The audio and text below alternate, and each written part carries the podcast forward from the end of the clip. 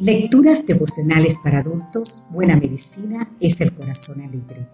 Cortesía del Departamento de Comunicaciones de la Iglesia Adventista del Séptimo Día Gospel en la República Dominicana.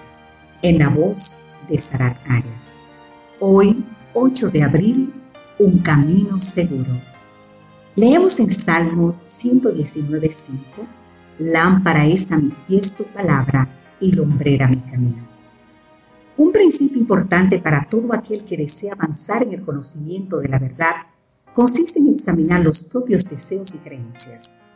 Los deseos y creencias se forman gradualmente en función de los valores, la educación, las experiencias y la personalidad, generando expectativas en las personas en relación con los eventos futuros. Posteriormente, si las cosas no ocurren como se espera, las personas quedan confundidas o decepcionadas. En los tiempos de Jesús, el pueblo elegido alimentaba expectativas de grandeza terrena con la llegada del Mesías. Esperaban un libertador del yugo romano, un rey con fuerza y poder, los exaltara a una potencia universal. Pero Jesús llegó en estado de pobreza y humillación. La discrepancia entre las expectativas y la realidad era tan profunda que cuando Juan el Bautista lo presentó a la multitud como el Cristo, la mayoría no lo reconoció y en muchos produjo excepción y rechazo. Cuando las cosas no son como creemos que debieran ser o cuando la realidad no concuerda con las expectativas, es natural experimentar tales impresiones. Pero ¿de qué manera puedo reconocerlo el profeta del desierto? ¿Qué evidencias presentó Jesús para señalar que era el ungido de Dios? En ambos casos, la evidencia principal estaba dada por las Sagradas Escrituras.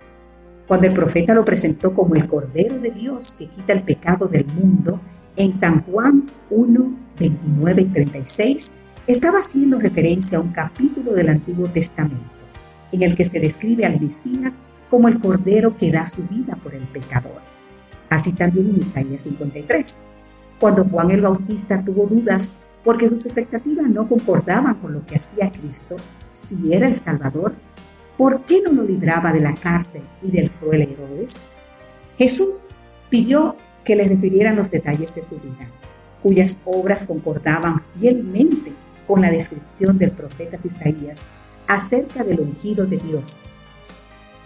También a sus discípulos Jesús, comenzando desde Moisés y siguiendo por todos los profetas, les declaraba en todas las escrituras lo que de él decían.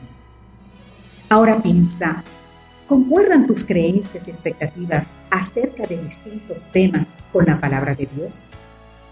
Siendo que no es seguro defender nuestras propias ideas y mucho menos abrazar algún prejuicio, te invitamos a escudriñar con fe y oración la palabra de Dios.